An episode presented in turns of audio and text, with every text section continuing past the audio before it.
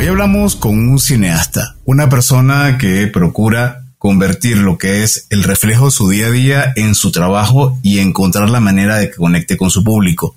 Pero más allá de ser una película que además tiene una temática muy particular, también refleja el tema de echar adelante un proyecto a pesar de las dificultades que esto representa a pesar de saber que siempre te van a decir que no. ¿Qué te pareció, Adrián? Mira, la conversación que tuvimos con Santiago Salinas Sacre sobre su ópera prima, Goy. Esta película, más allá de el guion, más allá de lo que significa, pues la verdad es que está muy relacionada con todo el manejo de los prejuicios sociales, de los estigmas, de las resistencias. Y es justo de lo que platicamos con Santiago en esta eh, apasionante conversación que seguramente van a disfrutar aquí en Cuentos Corporativos.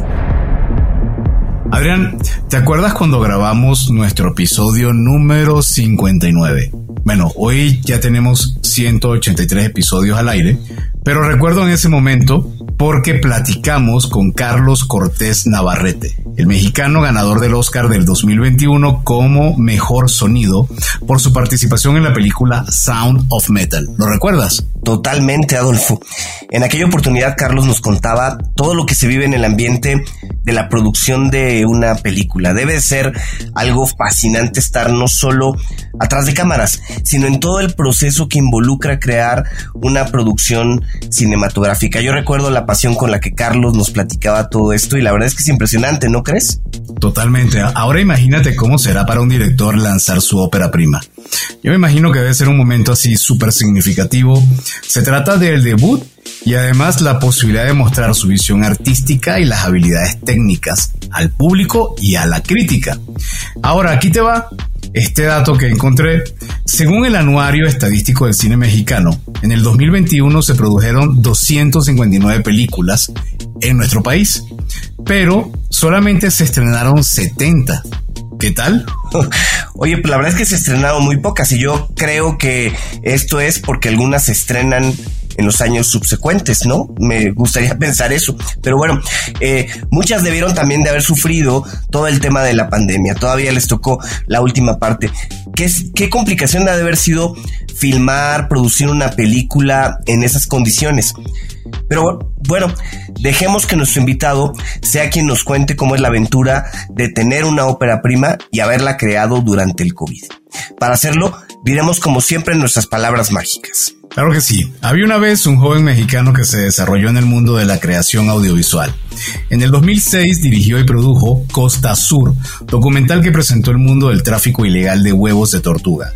Esta producción recibió reconocimiento por parte del Congreso Internacional de Ambientalistas de la Ciudad de México, además de que fue proyectada en el Festival Voces del Silencio. Poco a poco, este joven cineasta fue acumulando experiencia en el mundo de la dirección de cine, comerciales de televisión, documentales y programas de televisión. Ha trabajado para compañías como Iguana Records, Stereosonic Films, Glow TV, entre otras. Santiago Salinas Sacre, soy el director y fundador de Melding, una productora especializada en cine, televisión y web que creó hace casi 18 años. Su lema es creamos y producimos historias. Y bueno, hablando de historias, Santiago recientemente dio a conocer su ópera prima, denominada Goy, la cual ha sido recibida en diferentes festivales internacionales. Además, se encuentra inmerso en el desarrollo de su primera serie, donde continúa explorando su pasión por contar historias cautivadoras y potentes en contextos mexicanos. Santiago, bienvenido a Cuentos Corporativos, un gusto tenerte con nosotros. No, pues gracias por la invitación, mucho gusto, encantado de estar aquí con ustedes y compartirles eh, de las historias detrás de las historias que contamos. Excelente, Santi. Bueno, para mí es un gusto tener a Santiago con nosotros. Primero por la producción, por lo que nos va a contar acerca de su ópera prima. Segundo, porque es un joven talento. Y tercero, porque además es un gran amigo y a quien le tengo personalmente mucho aprecio. Pero bueno, dejemos que el público conozca quién es Santiago Salinas. Cuéntanos, Santi, quién eres y quién no eres también. Pues mira, eh, soy, soy un humano que nació en, México, en la Ciudad de México. Eh, siempre he sido muy inquieto, muy curioso y desde muy joven aunque no sabía ciertamente que me iba a dedicar a las producciones audiovisuales, al cine, eh, siempre me entusiasmaba el estar eh, sabiendo cómo se crean las cosas. Y pues como que entendí que la creación de una película o de un video o de un comercial siempre me atrajo este, todo lo que hay, hay, atrás, como toda la indumentaria, toda la artesanía que hay detrás de de una producción audiovisual. Y pues esa inquietud pues siempre eh, me ha llevado a estar buscándole, buscándome adentro de mí mismo siempre. Eso es lo que em, te podría contar que es como muy, muy yo. Siempre estoy como en constante contacto conmigo mismo, eh, con una inquietud de eh, comprenderme más, de seguir encontrando y renovando mi, voz como ser humano, como artista. Y pues, em, eh, pues decidí estudiar comunicación, ¿no? Eh, todavía sin, saber cuál iba a ser el destino, cuál iba a ser el final en, ese sentido. Pero durante la carrera eh, conocí pues este medio audiovisual de una manera más como profunda. Y cuando terminó la carrera aquí en México decidí estudiar cine. Tuve la oportunidad de, obtener una beca para irme a estudiar cine a Irlanda. Y pues este, ahí me pude meter más a fondo y comenzar a experimentar eh, eh, en lo audiovisual y en lo personal como artista. Empecé a hacer como mis primeras piezas desde videoartes y eh, cuando regreso a México, tuve la fortuna de trabajar para un medio de comunicación durante un par de años. Este, mm, trabajé para Exa Televisión. Realizábamos y producíamos programas de televisión todo alrededor de la música, ¿no? O sea, desde conciertos en vivo, ¿no? Cuando venían a tocar bandas de afuera o de la, este, del circuito independiente mexicano y eh, digamos que fue como mi primer acercamiento profesional. No contábamos con mucho presupuesto para hacer las cosas. Entonces eso me dio como las bases y las herramientas para pues yo eh, comenzar a concebir las cosas de una manera realista, eh, pero siempre para dándole la vuelta de manera creativa para que sí se logren hacer las cosas y no quedarnos en el, híjole, es que no me alcanzó el presupuesto para, para hacer algo, ¿no? Entonces, pues eh, así es como comencé mi carrera en términos profesionales, pero pues soy un humano que está en constante búsqueda, en constante búsqueda, que eh, adora viajar, soy melómano, me encanta pues las artes y bueno, las películas siempre, siempre me marcaron.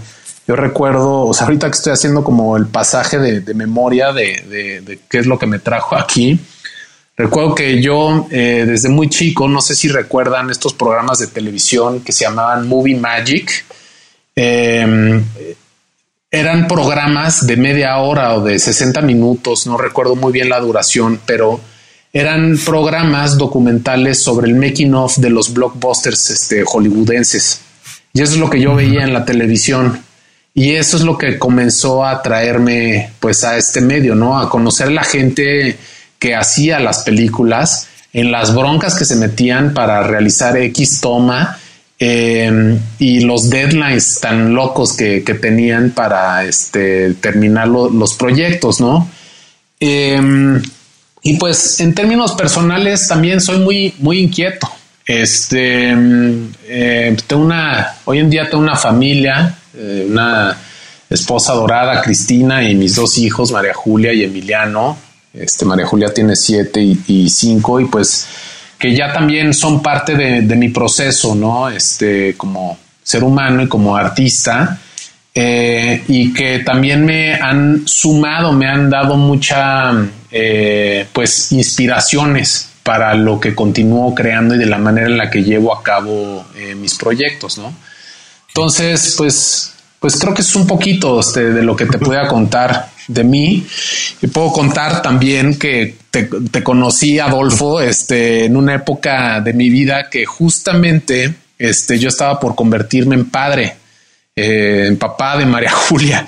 Y este, y justamente, justamente en esa época también decidí tomar riendas de otra manera eh, de, de, mi vida, en una manera espiritual, pero esa manera espiritual también este, incluía el, el, el cuidado de mi salud y, regresé al deporte y ahí fue donde nos conocimos.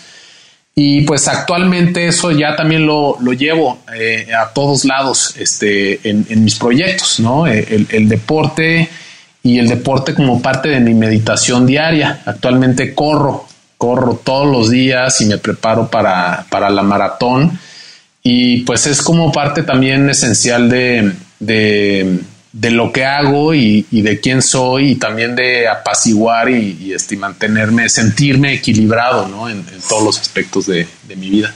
Oye, Santiago, eh, normalmente, eh, pues parecería que este tipo de carreras, de profesiones, el ser cineasta, viene como los médicos, ¿no? De familia. En tu caso, ¿tienes antecedentes familiares? ¿Hubo alguien en la familia que te marcara y que te pues ayudar a irte por este camino? No, no, no, no. En ese sentido soy la oveja negra de la familia. este, no, no, no, al con todo lo opuesto a eso. Y vengo de una familia muy tradicional, eh, muy by the book, ¿no? Este, como dirían los, los gringos, este, sí, muy, muy tradicional, em, eh, que, los adoro y los quiero, pero este, sí es muy, muy tradicional. A mí me, me, querían me encasillar desde no, deberías de ser dentista o deberías de tener una carrera, em, pues, este, eh, pues una carrera de verdad, ¿no? Entonces, dentro de mí siempre ha sido una lucha eh, digo, ya no, ya es, ya es otra época en mi vida, pero sí es una lucha en ese sentido que a mí me tocó vivir de manera, de manera personal, pues ese prejuicio social, que justamente es de lo que hablo en, mi película.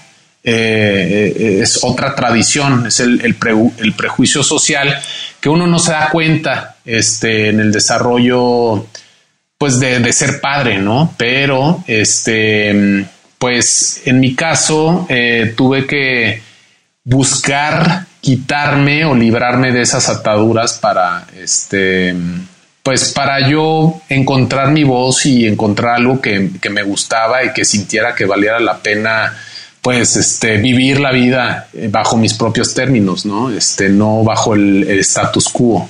Eso es algo que pues vaya este lo podría ser un mantra de lo que de quién soy.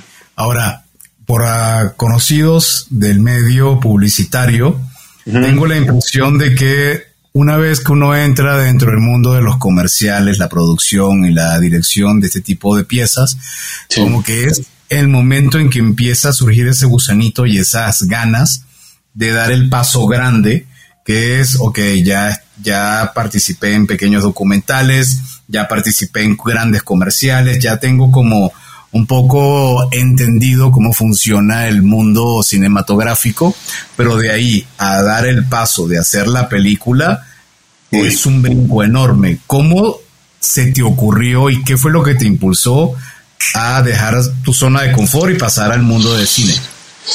Mira, en realidad siento que toda mi vida la he vivido fuera de mi zona de confort. Este, eh, o sea, nunca he tenido nada, nada seguro. Nadie lo tiene, no, pero en términos este, profesionales. O sea, después de que terminé de trabajar para este medio de comunicación, pasaron, estuve más o menos como dos años eh, trabajando pues para esta compañía y yo decidí Dije, no, yo ya me tengo que salir de aquí, si no me, van a enterrar en esta empresa y este, y nunca voy a empezar a dirigir mis proyectos. Es lo que yo quiero, hacer mis proyectos. O sea, quiero, quiero regarla, pero bajo mis propios términos. Entonces me salí, me acuerdo que renuncié, este, me dieron la bendición y, pero gracias a las relaciones que hice y a todas las bandas que conocí en aquella época, empecé a hacer mis primeros videoclips con cero presupuesto, empecé a hacer como mi reel como director. y he, gozado tal vez de la fortuna de eh, no, no tenerle miedo a hablar, agarrar el teléfono y, buscar a la gente y decirle, oye, me gustaría participar contigo, ¿qué onda? ¿Cómo te puedo ayudar? Y así comencé a trabajar con agencias de publicidad, proyectos pequeñitos y una cosa empezó a llevar a otra. Y de repente eh, me volví empresario en el sentido de que fundé mi casa productora. Eh, entonces también eso fue como otro leap of faith en ese sentido, o sea, es aventarme al abismo.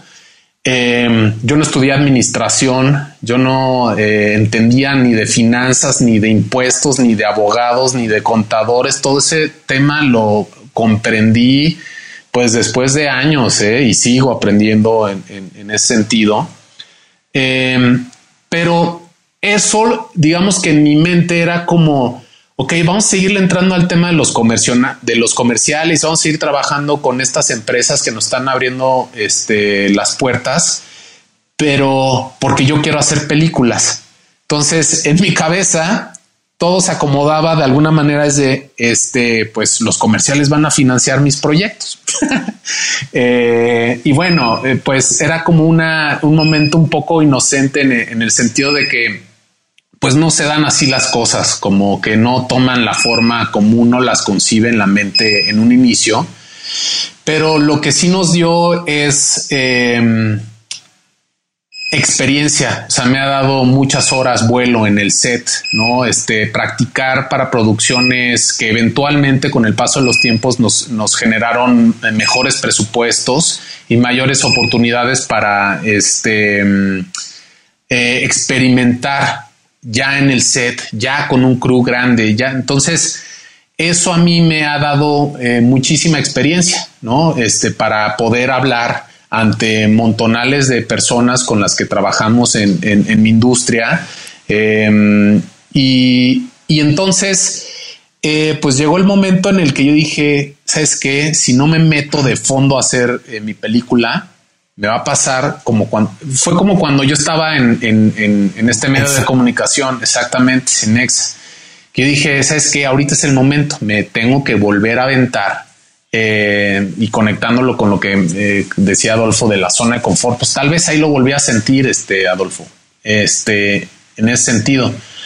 Entonces, imagínate, yo empecé, mis primeros drafts fueron en 2015, es 2023 cuando estamos hablando de que la película ya está en festivales. Entonces, pues es una carrera de muy largo plazo para comenzar a ver eh, los resultados y, este, y nunca sabes, o sea, dónde te lleva.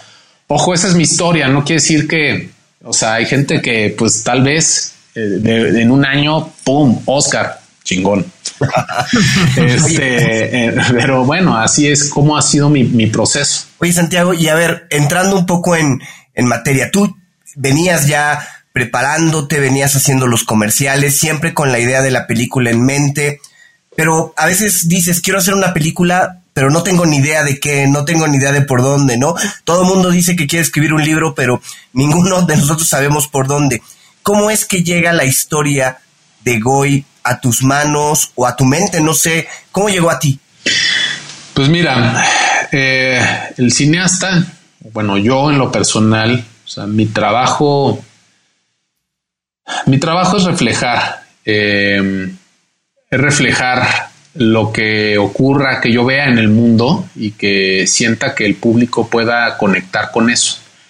Pero como, como creador, como artista, también eh, una herramienta eh, clave es utilizar nuestras vivencias. Entonces, yo eh, tuve una experiencia que me confrontó con el tema que trato en la película. Entonces, a manera personal, viví lo que es la confrontación y los prejuicios sociales que pueden haber entre algo tan inocente como un romance entre adolescentes, pero que pues los choques de tradiciones pudieran impedir que sucedan, ¿no? Entonces, em, eh, digamos que me inspiro de, de, vivencias personales, pero no es una autobiografía, o sea, mi película no es una, biografía de Santiago en, ese sentido, sino que, tomo de, de, la realidad para también mezclarlo con la fantasía y también con lo que existe en nuestro país. Yo encontré dentro de ese tema pues un espejo eh, de algo que no se habla, eh, no es muy común hablar en, las películas, menos en México.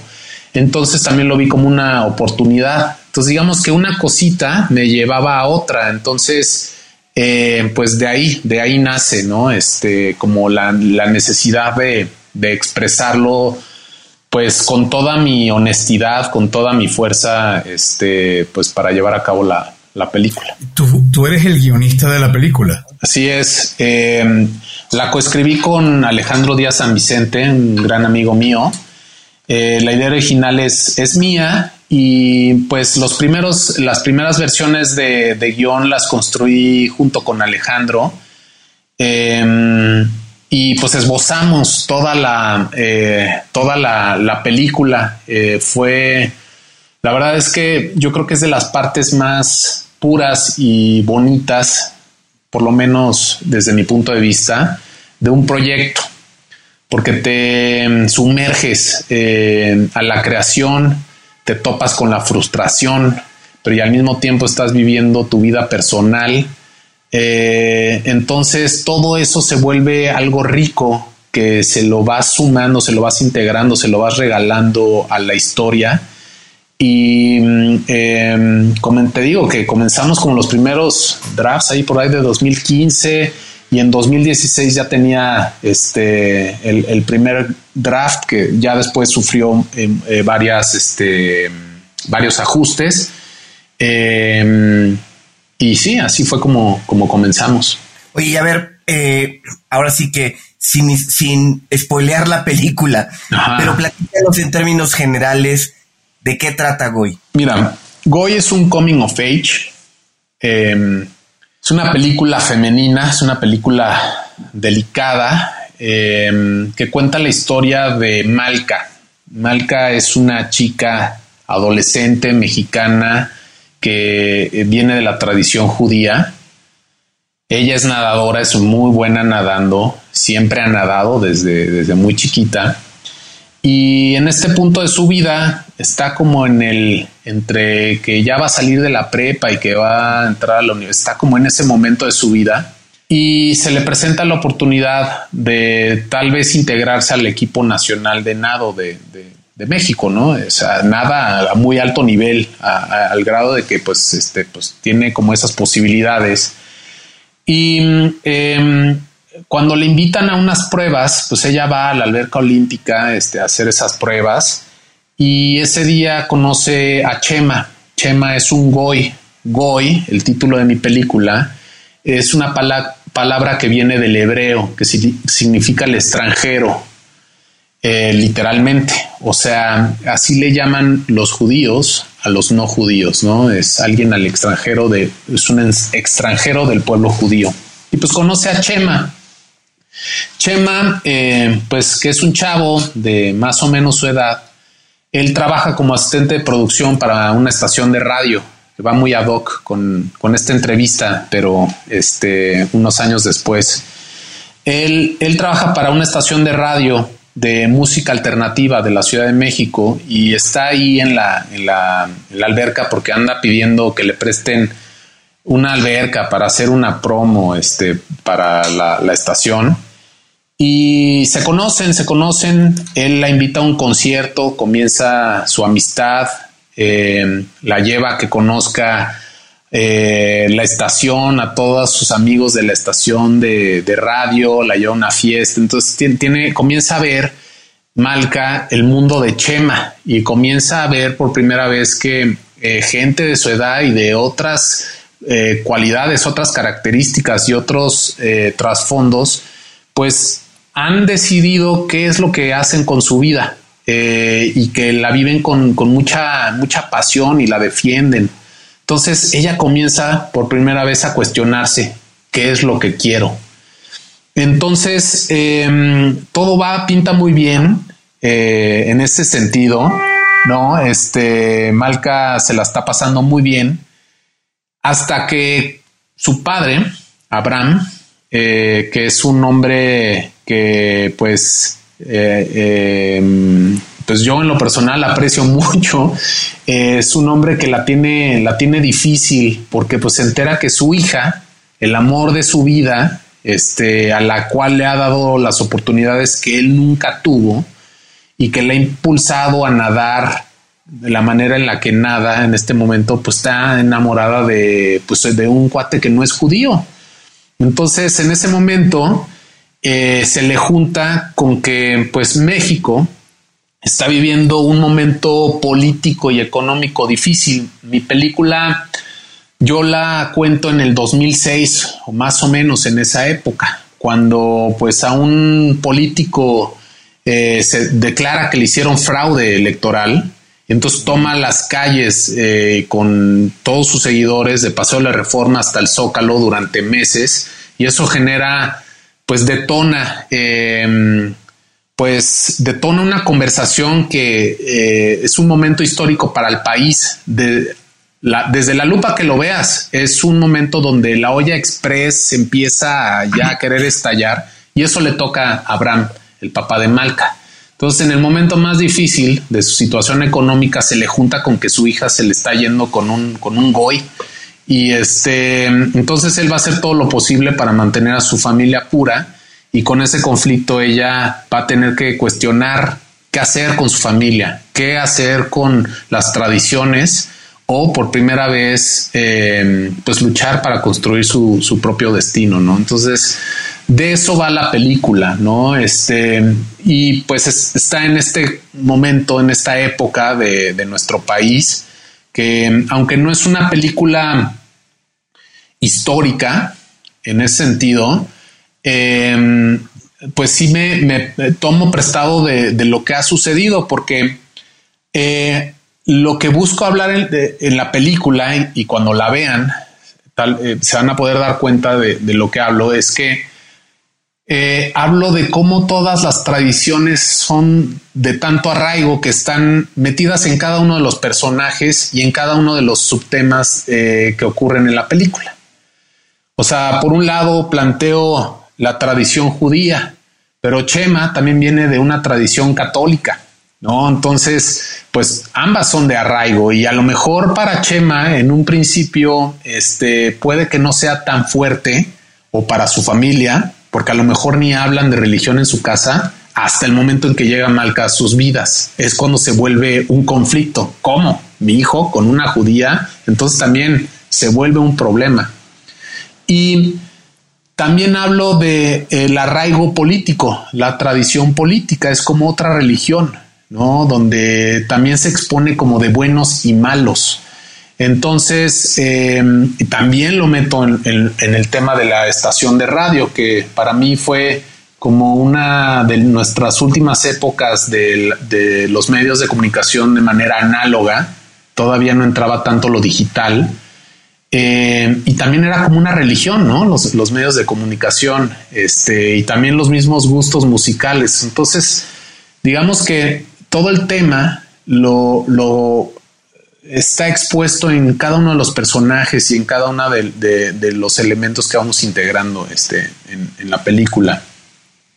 Cuento también con la aparición de la banda regiomontana Jumbo, que digo, no sé si la conozcan. Em, es una banda que pues en aquella época, eh, pues en el circuito indio independiente del, del rock mexicano, pues sonaba mucho tienen una aparición especial donde los vemos tocar en la película.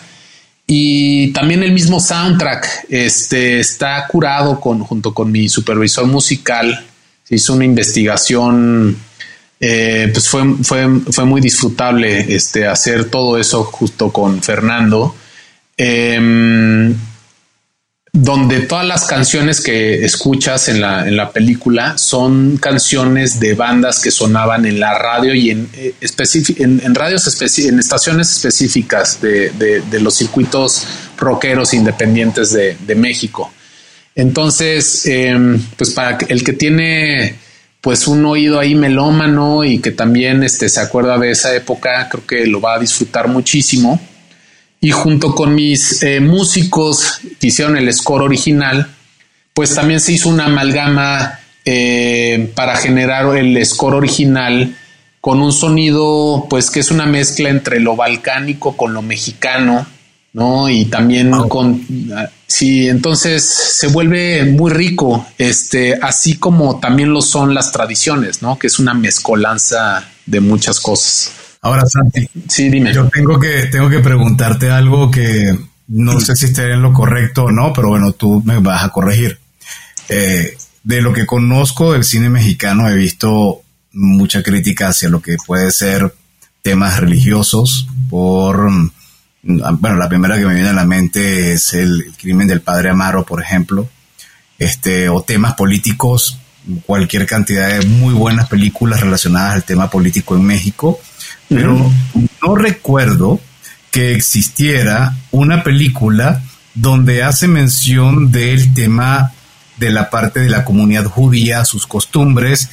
Eh, no sé si encontraste resistencia para abordar el tema al momento de comenzar con tu producción, con la filmación y todo lo demás. Entonces, te pido que me respondas, pero no ahora, vamos a un corte y luego nos comentas cómo Goy salió adelante con los lados duros de la parte judía y también de la parte católica. Ya regresamos. Hola amigos de Cuentos Corporativos, soy Andy Llanes, cofundadora de Voz la aplicación de wellness y fitness digital que está ayudando a las empresas a incentivar a sus colaboradores a ser físicamente más activos, obteniendo beneficios como una mejor respuesta ante el estrés, mayor concentración, más vitalidad y sobre todo mejorando la salud integral. Implementar WOS en tu compañía es súper sencillo y lo mejor es que con una sola membresía puedes dar este beneficio a toda tu plantilla. Escríbenos a hola.getwoz.co o ingresa a las notas de este episodio, haz clic en el link de contacto y déjanos tus datos. Entren inteligente, entren eficiente con. Y bien, como te comentaba antes, no es común en México hacer referencias a la comunidad judía y sus costumbres en el cine. ¿No encontraste resistencia para abordar este tema, Santi? Em, sí, sí hubo resistencia, sobre todo viniendo de un director. Em, mira, hay resistencia para hacer películas eh, en general.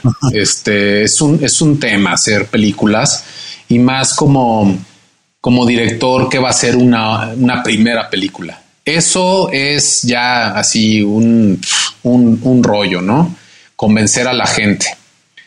Em, pero nuevamente eh, tomé cartas en el asunto, en el sentido de que, pues, al no encontrar como al productor que me, que me fuera a producir la película desde cero, pues yo me la produje.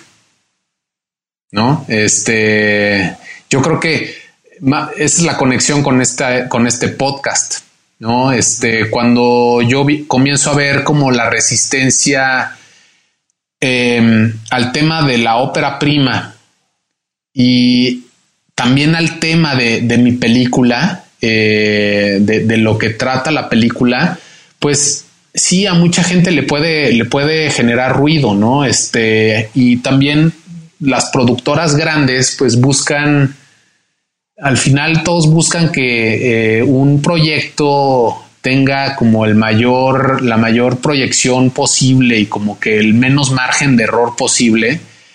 Y es por eso que la mayor cantidad de las películas mexicanas, bueno, y en general, la mayor cantidad de películas mexicanas pues es una historia repetida que ya has visto, ¿no? Es como lo que le llaman la fórmula, este, que ya está testeada, ya está probada.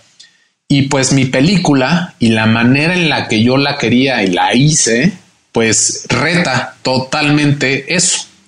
Entonces, pues creo que eh, esa resistencia lo volví mi fortaleza en el sentido de que, pues, así como empecé mi carrera, eh, de yo buscarme mis clientes y a buscar cómo hacer las cosas, lo mismo hice con, la película. Y, pues tenemos, tenemos este, mm, eh, los estímulos fiscales en México que pues permiten a cineastas como yo, que también buscan contar historias eh, de otro tono, con una voz eh, pues de autor, eh, que no quiere decir que no sean comerciales, que no quiere decir que no sean este, para todo público.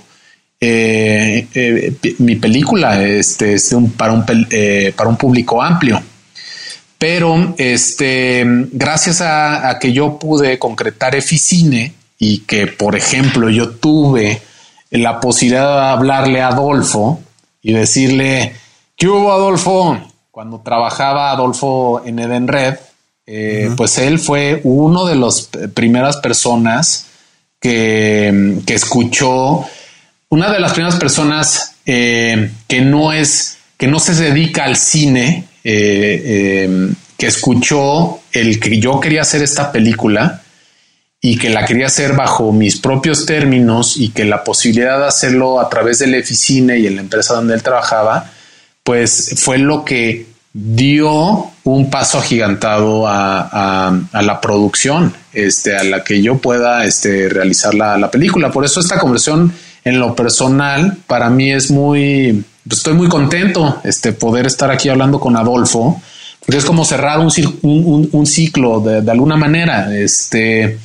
eh, porque sí fue, ha sido una batalla este, llevar a cabo esta película, porque además de romper como todos esos, eh, em, pues sí, todos esos estigmas alrededor de un director que apenas va a hacer su primera película, eh, el estigma de, híjole, y además, pues este, el tema de su película, o sea, no, no es Rambo 8, ¿no? No es Fast and the Furious, ¿no?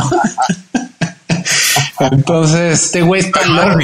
Es, exacto, este güey está loco. Entonces, ¿qué necesitas? ¿Rodearte de gente más loca que tú? Esa es la realidad.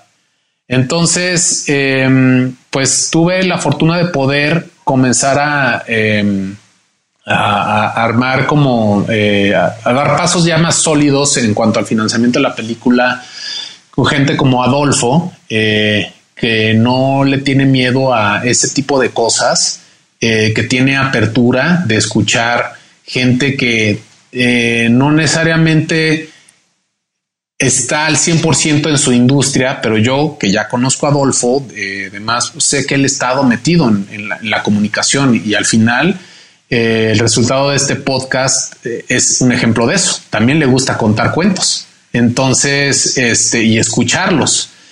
Y eso fue lo que hizo conmigo. Entonces, eh, eso fue eh, maravilloso en, el sentido de que pues eh, pude llevar a cabo la película. Ahora, em, el haber logrado el financiamiento de la película, pues también le dio mucho, mucho trabajo a un montonal de gente, porque además, em, además nos tocó la pandemia. O sea, justo cuando cerramos el tema del financiamiento, órale, vamos a hacer la película, venga, y toma, cabrón, pues COVID. El que, el que les tocó a todos ustedes también, ¿no? Y a todos los que vayan a escuchar este podcast, este nos tocó a todos y pues todo el mundo teníamos planes y pues ya sabes, la vida se nos movió. Y pero a mí en específico me tocó con eso. Eh, me tocó con eso y además parte de la lana que tenemos, que teníamos para la película también venía de, del Fidecine, que es otro fondo este, público. Y el Fidecine lo desaparecieron los fideicomisos. Eh, así dos semanas después de que pegó la pandemia, me tocó la desaparición de Fidecine. Entonces yo quería que yo me quería aventar de, de donde fuera, ¿no? Este, pero, pero, mis hijos me decían, no, papá, todavía no, espérate tantito más, este, deja que yo quiera hacer películas. este, y pues me tocó eso y tuvimos que esperar un año y medio más para que se resolviera el tema de lo de Fidecine y otra vez comenzaba a pensar de ahora sí vamos a poder preproducir la película o sea, hasta 2021 eh, fue cuando ya pudimos resolver ese tema, este que fue, híjole, muy duro, muy tedioso y este, y de aguantar, aguantar vara. O sea, fue como este, los que corran maratones, así ya saben, ¿no? Kilómetro 32, pero extendido por 20 kilómetros más. No, y este, y pues em, entonces todo ese tipo de resistencias he tenido, ¿no? Este, en el quehacer de, la película. Y, y, nuevamente también al principio de lo que es este, pues salir y mostrar la película. Em, entonces, eh, pero eh, tuvimos la fortuna de em, que el Festival de Judío de Miami, eh, ellos se enteraron de, mi película justo cuando yo estaba terminando rodaje. Mm. Pues haz de cuenta que terminé rodaje después de siete semanas de rodaje, en la cual que también tuvimos que parar porque se me enfermó el fotógrafo y un actor, no fue un relajo. Este tuve que tener un fotógrafo suplente Juan Bernardo, que lo hizo maravillosamente, este, que suplió a Rodrigo Sandoval, el fotógrafo video P principal. Em, después de rodar, a los tres días recibo un correo. Yo todavía estaba así como cruda de set, ¿no? Este, que todavía no sabes ni dónde estás. Este, tus hijos te empiezan a reconocer como su padre otra vez. Este, y este, y recibo un correo en el que pues la gente del Festival de Miami quería mi película. Y yo les decía, oigan, pero, pero acabo de terminar de filmarla, estoy honrado por su invitación. Claro, cuenten con ello, pero pues apenas la voy a empezar a editar. O sea, yo ni sé ni cómo va a quedar. este, y pues así empezó como eh, estas como regalitos en, en términos de los festivales. Ese festival de Miami me ha abierto muchas invitaciones a otros festivales, por ejemplo.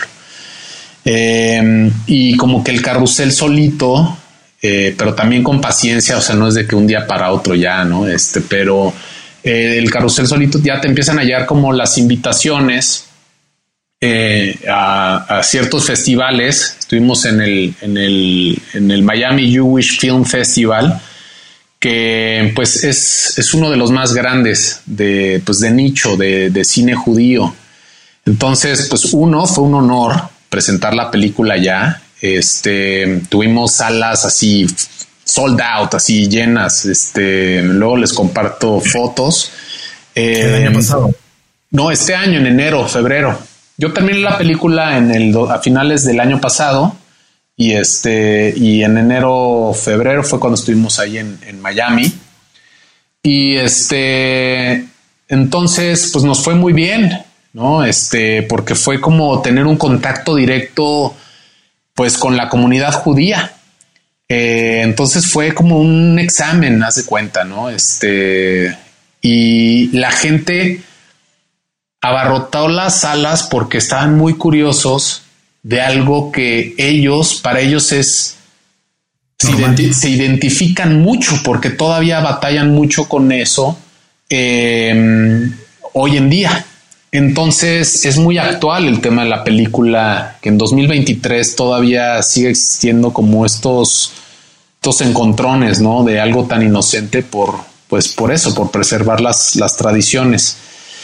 Y pues luego de ese festival, Estuvimos en Dallas, en el Dallas International Film Festival, eh, como parte de la selección de eh, latina. Ese festival es un festival un poco más mainstream en el sentido de que pues, ahí te encuentras películas sci-fi o te encuentras, sí, este, como algunos thrillers y mm, tienen la sección latina eh, y pues hay gente que viene pues con producciones de Hollywood, pero también te encuentras como a los cineastas pues del indie de Estados Unidos, que es otro monstruo, o sea, es mucho, muy grande a comparación de nuestro circuito independiente aquí en México. Eh, y también fue recibida eh, muy bien, nos fue muy, muy padre porque también fue un público mucho más mezclado. Eh, y finalmente aterrizamos la selección oficial de en Guanajuato, que es de donde vengo regresando. Estuve allá toda la semana pasada. Eh, estuvo como selección oficial mi película eh, en el Festival de, Guanajuato, que es pues pues uno de los festivales más importantes y de mayor tradición en, en México. Entonces, eh, pues me puso muy contento primero recibir la noticia de que habían seleccionado la, la, película y también pues estar allá presentando la película por primera vez eh, fuera de mi crew y fuera de los actores, este, gente conocida, este, haciendo algunas eh, muestras. Es la primera vez que se ve en México en salas comerciales, ¿no? Este, gente comiendo palomitas en México viendo mi película. Entonces, este, pues fue una experiencia muy, muy rica, muy rica, porque también me pude llevar a, gente del cast, eh, que también, aunque yo ya había estado en estos festivales fuera de México, pues yo ya había tenido como esas experiencias con el público y pues ahora tenerlas en casa, o sea, en México, en el Festival de Guanajuato y con algunos de mis actrices y actores, este, pues fue, fue eh, muy padre la experiencia, ¿no? Este, como que comienzas a ver todo ese recorrido, este, que, que, va tomando, que va tomando forma, ¿no? Y esta parte de la exhibición y la distribución que mencionaban al principio cuando hicieron su intro, es otra bestia. O sea, está la batalla de lograr hacer una película en cualquier lado del mundo, pero y ahora en, las condiciones México, eh, que es otro boleto, pero el tema de la exhibición y la distribución es otra bestia, porque es otra, es otra industria. Y ahí estás, este, pues ahora sí que otra vez se vuelve a abrir el océano y estás ahí. ¿No? Este, con todas estas eh, producciones eh, maravillosas y es volver a buscarle, pues ahora sí que casa este, a la película. Entonces, sobre lo que decían de las estadísticas, de cuántas terminan estrenándose y, cómo van las corridas comerciales, pues justo es porque em, la distribución en general y la exhibición en, en general y en específico en México, pues va por lo que más seguro pudiera ser, lo que más te pudiera generar venta de, palomitas.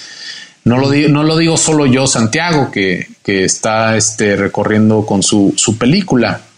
Es, es, una, es una realidad este, que todavía los cineastas en México, los productores en México, estamos buscándole otras maneras de que se distribuyan las películas y que sí llegue a la mayor cantidad de, gente posible y que puedas recuperar lana, ¿no? Que puedas este, tener como respiros de, eh, de todos esos esfuerzos de, pues de dinero, creativamente y de años, ¿no? Este, entonces, pues es otra. perdón que te interrumpa, Santi, pero ¿y, ¿y ahí cómo juega también el rol de las plataformas de streaming? Pues ha abierto muchas posibilidades, eso sí, ¿no? Está abierto muchas posibilidades.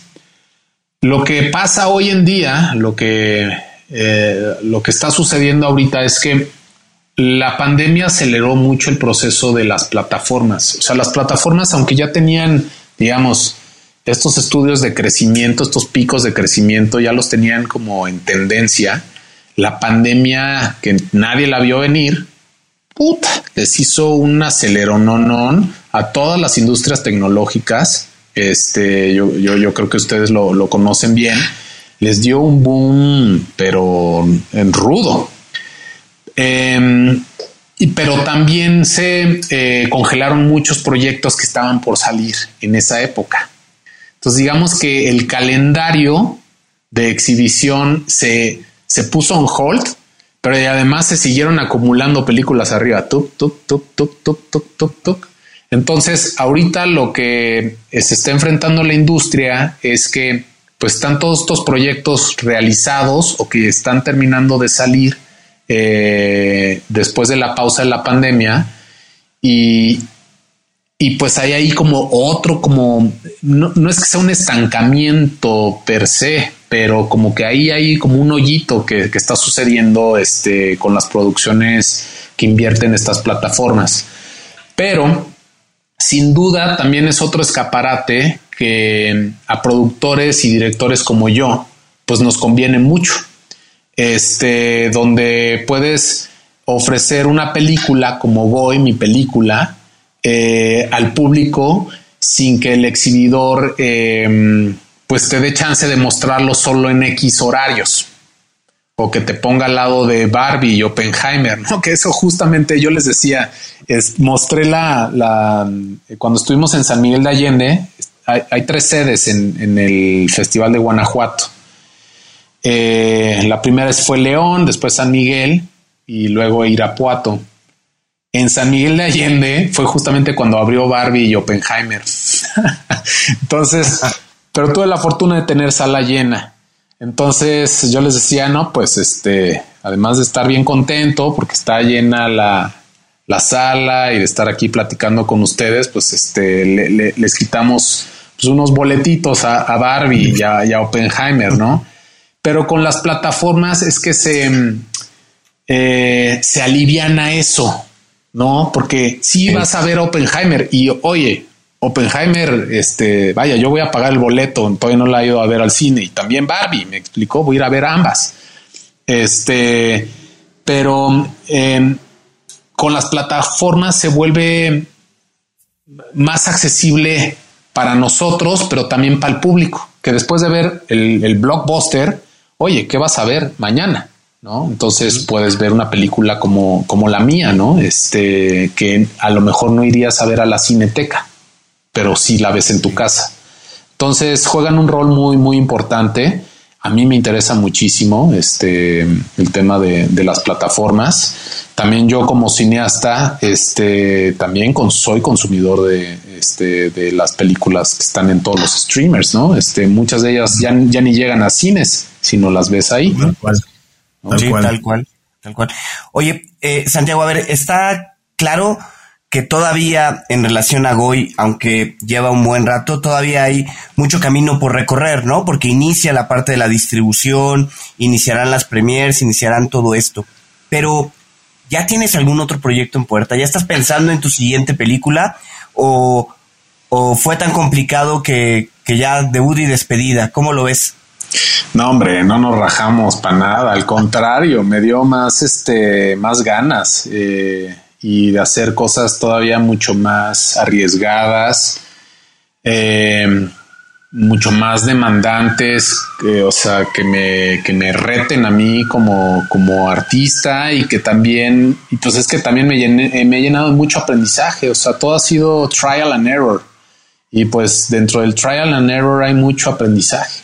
¿no? Este, yo ahorita estamos, estoy desarrollando mi siguiente proyecto y es una serie. Eh, entonces es un proyecto pues que todavía es más ambicioso en cuanto eh, a todo, ¿no? Este, nunca he hecho una serie, pero pues eh, hace un año no había hecho una película, entonces, why not? ¿Y hay forma de tener idea de hacia dónde se va a dirigir esa serie? todavía no, no puedo compartirles detalles, pero pues encantado de cuando ya tenga este pues eh, pues que les pueda compartir información con muchísimo gusto nos sentamos aquí a tomar unos nos faltó eso, unos mezcalitos aquí en esta conversación. Sí, sí, verdad. Este, que nos lo que nos lo debemos, ¿eh? eh pero ya, esa ya será otra conversación. Bueno, entonces eh, vamos a estar muy atentos al proyecto que va a salir, a la evolución, por supuesto, de Goy. Yo me muero de ganas de verla. Eh, les invito a, por supuesto, que en YouTube pueden encontrar el tráiler, ¿verdad? Sí, eh, está en, Vimeo y está en YouTube. Ustedes la pueden buscar. Eh, si no, también me, la pueden buscar en mis redes sociales. Me pueden buscar en Instagram, Santiago Salinas Sacre. Aunque mm, no estoy tan activo en las redes sociales, pero ahorita con el tema de la película y la distribución, este, ahí, ahí, ahí me pueden encontrar. Ahí pueden encontrar también el tráiler. Si me quieren preguntar algo, con gusto, aquí ando. Y pues, este, pues nada, muchas, muchas felicidades también a ustedes por su, por su podcast, por su proyecto. Este, me sentí muy, muy a gusto aquí platicando con ustedes.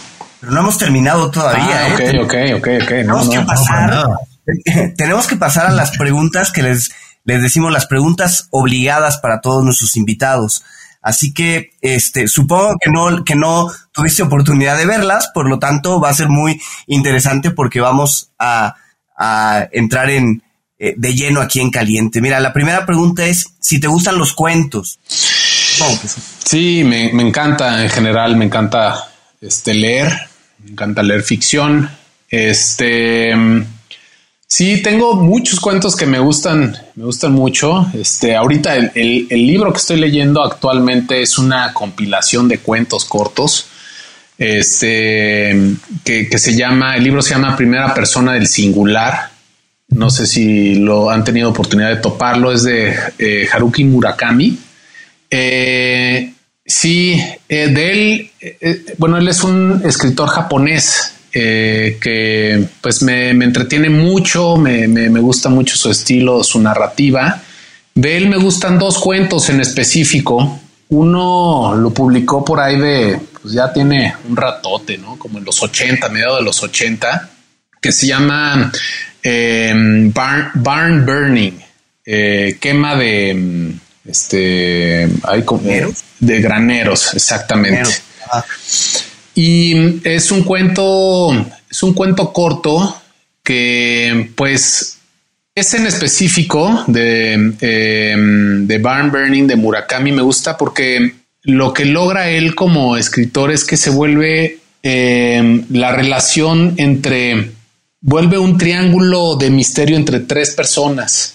Entonces, conforme lo vas leyendo, tú como lector te comienzas a imaginar diferentes desenlaces y, el personaje principal al enamorarse de, la chica que ya tiene un galán, pero que este galán es un ultramillonario, pues también juega con el tema de las diferencias de las clases sociales.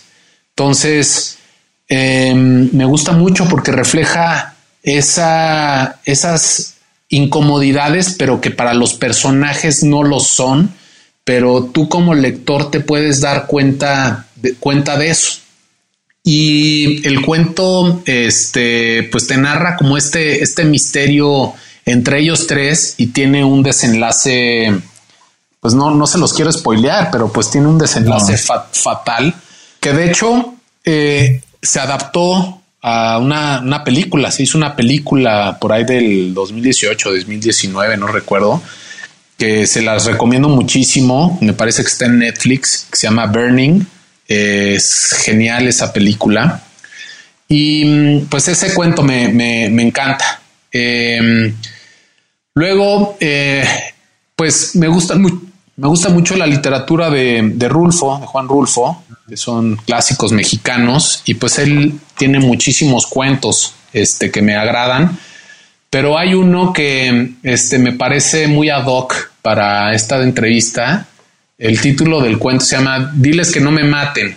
No sé si han tenido, si, si lo han leído. Este, entonces, pues es, es, muy en el tono, ¿no? Como de, de, de Murakami en ese sentido, porque mm, pues genera un drama muy, muy entretenido, ¿no? Este es como hasta casi cinematográfico, ¿no? Este, el, hay una película, ¿no? De hecho, de diles que no me maten, que la frase como la pronuncia es increíble. Exactamente. Diles que no me maten. Y, y pues eh, me gusta mucho eso de cómo está escrito en ese sentido. Este, y entonces es como divertido, pero tiene pues una angustia porque al final como que te da lástima uno de los personajes principales, eh, pero también habla como de pues de esa esperanza perdida, pero te habla de venganza. Este me, gusta bastante, ¿no? Este, ese, cuento es un clasicazo. Y pues de este libro que les conté que estoy leyendo ahorita, hay un cuento que rescato que, se llama Carnaval y Murakami hace referencia a, una composición de Robert Schumann este, que se llama igual, Carnaval, pero en la que en realidad él habla de este, un momento de su vida cuando que hace amistad con la que él considera la mujer más fea con la que ha estado, pero quizá es la más hipnótica. Entonces me parece muy interesante la postura de cómo, eh, de cómo habla este, de la feminidad este, en ese sentido y, te absorbe, te absorbe cómo lo, cómo lo relata y está también muy entretenido. Me imagino que de Murakami leíste de qué hablo cuando hablo de correr, ¿no? Sí, claro, también, también, lo, también lo he leído y lo disfruté, lo disfruté bastante cuando lo leí. Eh, he leído varios de, de él, me, me, gusta, me gusta como, como escritor, ¿no? Este Tokyo Blues, yo creo que sería mi preferido. Increíble. Sí, este, pues podríamos pasar aquí un buen rato, ¿no? Hablando de, cuentos. ¿A ustedes cuáles, cuáles me recomiendan? ¿Qué están leyendo de cuentos ahorita? Faltarían los mezcales para, para seguir en la, en la tertulia de los cuentos. Eh, Adrián, Lourdes y yo de cuentos tenemos muchísimos, pero como todavía nos quedan preguntas, te voy a hacer otra. A ver. Tú eres una persona que me imagino que tienes que, de cierta forma, controlar presupuesto, tiempos, correos, este, contactos. ¿Hay alguna aplicación o algún gadget tecnológico que uses con cierta frecuencia para organizar tu vida o que recomiendes? Ay, este. No, en realidad no. Este, hace rato eh, les decía que, venía de una entrevista con otro medio de comunicación. Este, me preguntaban sobre la inteligencia artificial cuál es mi postura este, alrededor de la inteligencia artificial. Y yo lo que le decía a esta chica es que em, la inteligencia artificial o esta nueva inteligencia artificial no es la primera vez que se nos aparece como, como eh, a la raza humana. Son simplemente otro, acelerón. Es como cuando pusieron la primera fábrica industrializada. Este, la gente pensaba que ya no iba a poder trabajar nunca más.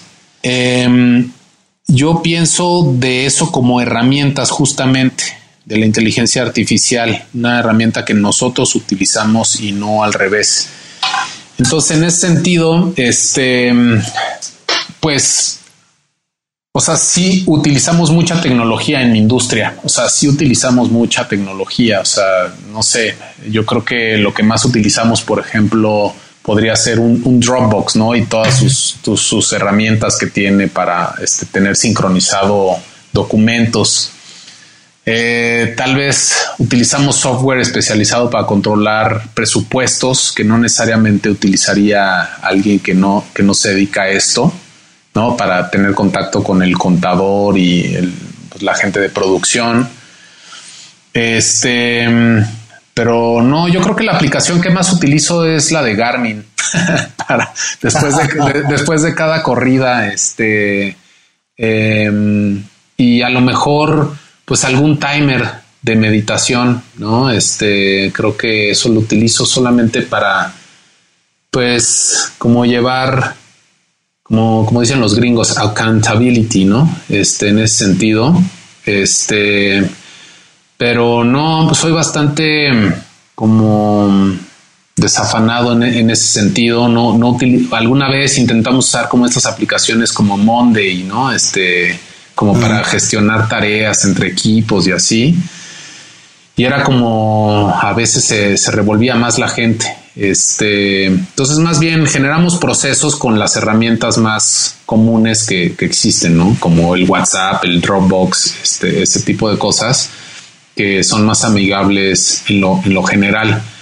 Lo que sí es que utilizamos muchos softwares muy, muy, muy específicos, muy especializados, este, que, o sea, estamos sí, al mismo tiempo estamos muy pegados con la, con la tecnología.